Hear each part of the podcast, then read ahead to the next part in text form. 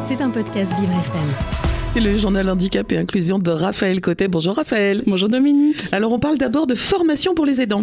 Des formations pour les aidants afin d'être soutenus et accompagnés sont disponibles un petit peu partout en France, que ce soit en présentiel ou bien sur Internet. Pour rappel, ce sont 9,3 millions de personnes qui déclarent apporter une aide régulière à un proche en situation de handicap ou en perte d'autonomie.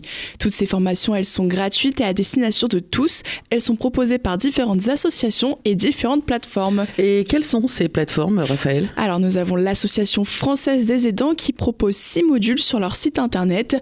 Toutes sont sur inscription et elles traitent de sujets très divers. Les formations proposées par l'UNAFAM sont, elles, uniquement orientées sur les maladies psychiques comme la dépression, la schizophrénie et surtout les troubles anxieux.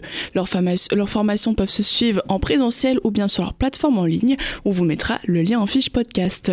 La FPA propose quant à elle euh, diverses formations pour vous aider à l'accompagnement d'une personne autiste. Les formations se font en ligne. Lors de cette formation, différents outils et ressources vous seront proposés. Une formation spécialement dédiée à la maladie d'Alzheimer se tient, elle, en 7 modules. Elle est proposée par l'association France Alzheimer et maladies apparentées. Les sessions sont effectuées en commun et sont ouvertes jusqu'à 15 personnes. Son but est d'apporter des informations concrètes sur la maladie ainsi que des outils pour aider à comprendre ces personnes en détresse.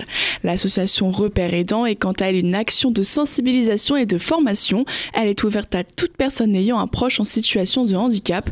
Une dizaine de modules sont proposés.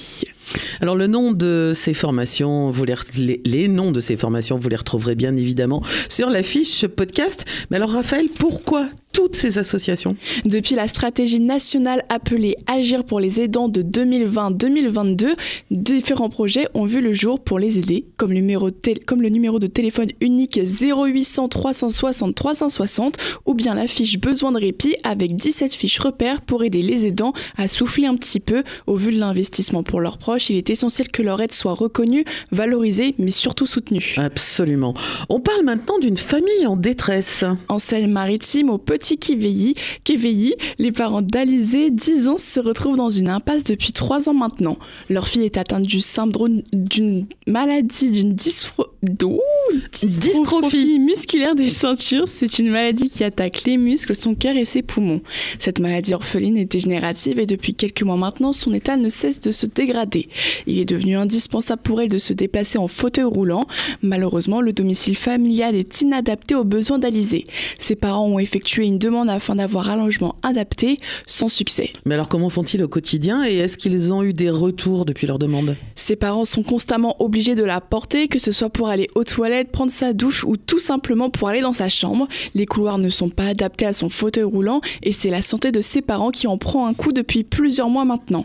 Malgré de nombreuses demandes auprès de la mairie pour avoir un nouveau logement adapté aux besoins de leur fille, ils n'ont reçu aucune proposition en trois ans et sont toujours aujourd'hui dans l'attente sans être tenu au courant de l'avancée de la situation.